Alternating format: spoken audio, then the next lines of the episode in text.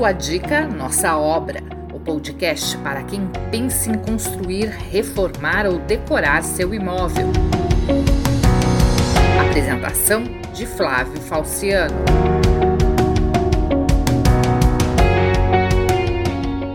Olá, tudo bem?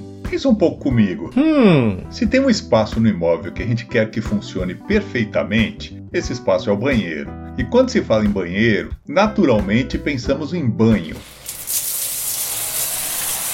Mas para que o nosso santo banho de cada dia possa ser o mais prazeroso possível, dois itens são fundamentais: o chuveiro e o fechamento do box do banheiro.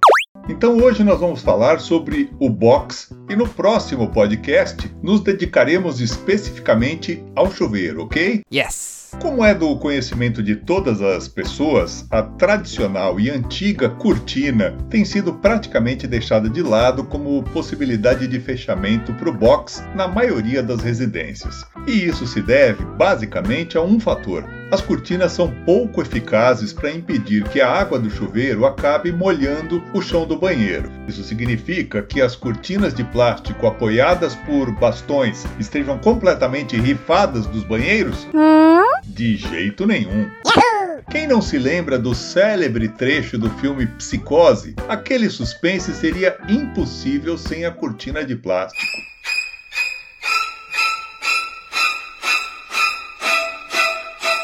Bom, mas falando do dia a dia, em primeiro lugar, elas são disparado a opção mais barata de fechamento para o box. Em segundo lugar, são perfeitas se você tiver uma banheira, porque por serem flexíveis, aí é possível instalar a cortina fazendo um fechamento perfeito ao redor dessa peça. E com ela pelo lado de dentro, toda a água vai escorrer pela parte interna da banheira sem molhar o chão. As cortinas de plástico também são interessantes se você quiser dar um ar mais rústico para o seu banheiro. Nesse caso, é preciso ter alguns cuidados. O plástico da cortina deve ser realmente resistente, porque existem alguns muito fininhos que só de encostar já rasgam. Avalie também os ganchos, que devem ser mais robustos para suportar a pressão diária de se puxar a cortina para os dois lados. E o bastão em que a cortina for pendurada deve ser de boa qualidade e de preferência daqueles que são chumbados na parede. Bom, deixando de lado a cortina de plástico, vamos nos focar nos outros tipos de fechamento que são bem mais comuns hoje em dia. Aham. Nesse caso, em termos de materiais, nós estamos falando em box de acrílico ou box de vidro. E qual a diferença entre eles? Basicamente, nós temos uma diferença financeira, uma vez que o box de acrílico é mais barato. E uma diferença estética, porque os acabamentos do box em vidro são mais modernos e atraentes. Quanto a tipos de box, existem os mais comuns, com portas deslizantes, também chamadas de correr, os com porta pivotante, ou seja, com abertura para dentro ou para fora, e os com porta articulada, tipo porta-camarão. E como vai se dar essa escolha? Em primeiro lugar, é fundamental levar em consideração o espaço que você tem para a instalação do box. Se o espaço for grande, pode-se optar por qualquer dos tipos de abertura. Já em caso de espaços menores, o tipo de correr é mais difícil de se viabilizar e a porta articulada é a melhor opção.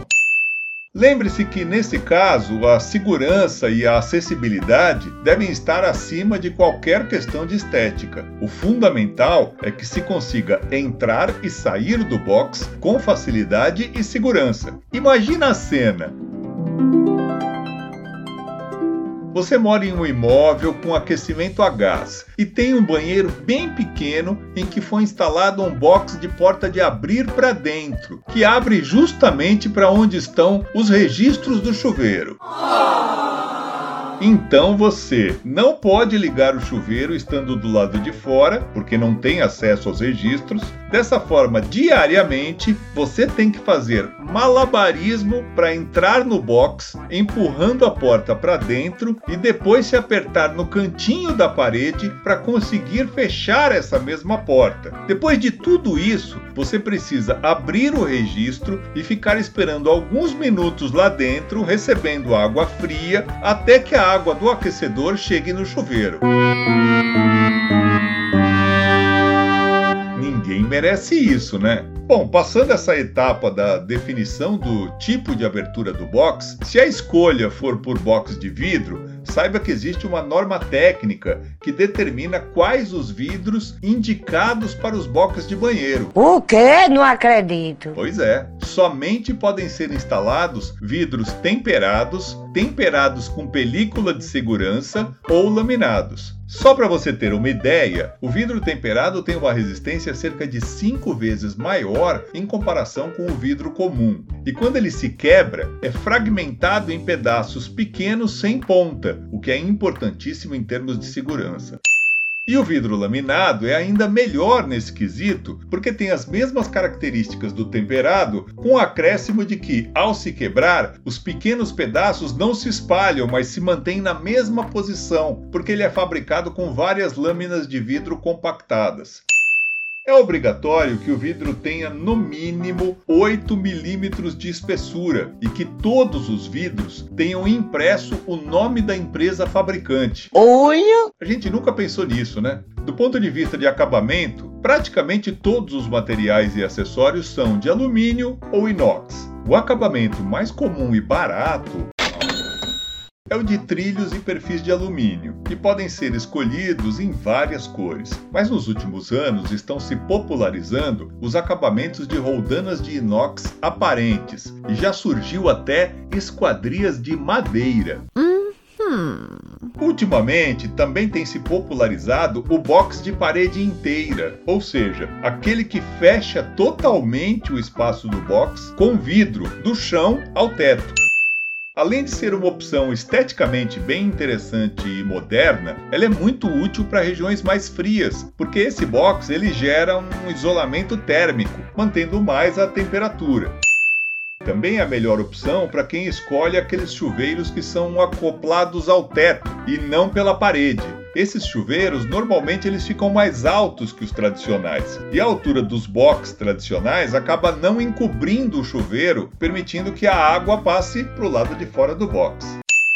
Ainda falando em acabamentos, uma decisão que se deve tomar é em relação ao aspecto do vidro, que pode ser totalmente transparente ou apenas translúcido, que é aquele que parece embaçado e passa a luz, mas impede que se veja em detalhes quem está do outro lado. Existe ainda a possibilidade de se mesclar os dois, optando-se por vidro transparente, mas instalando película adesiva translúcida em algumas partes do vidro, de acordo acordo com o gosto e a criatividade de cada um.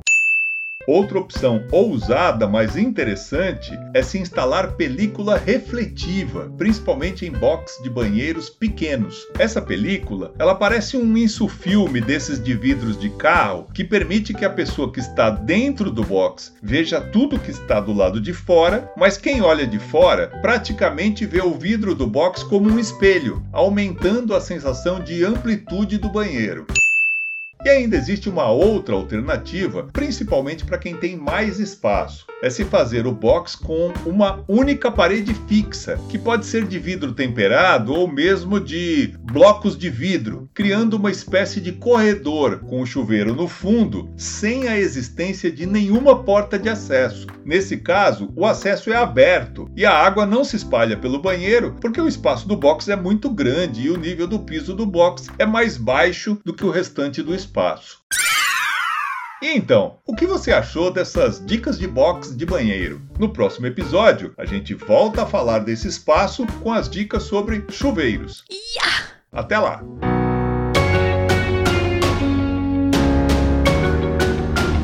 O podcast Sua Dica Nossa Obra é mais uma ferramenta do nosso canal para te ajudar a concretizar o sonho de construir reformar ou decorar o seu imóvel. Te aguardamos no próximo programa.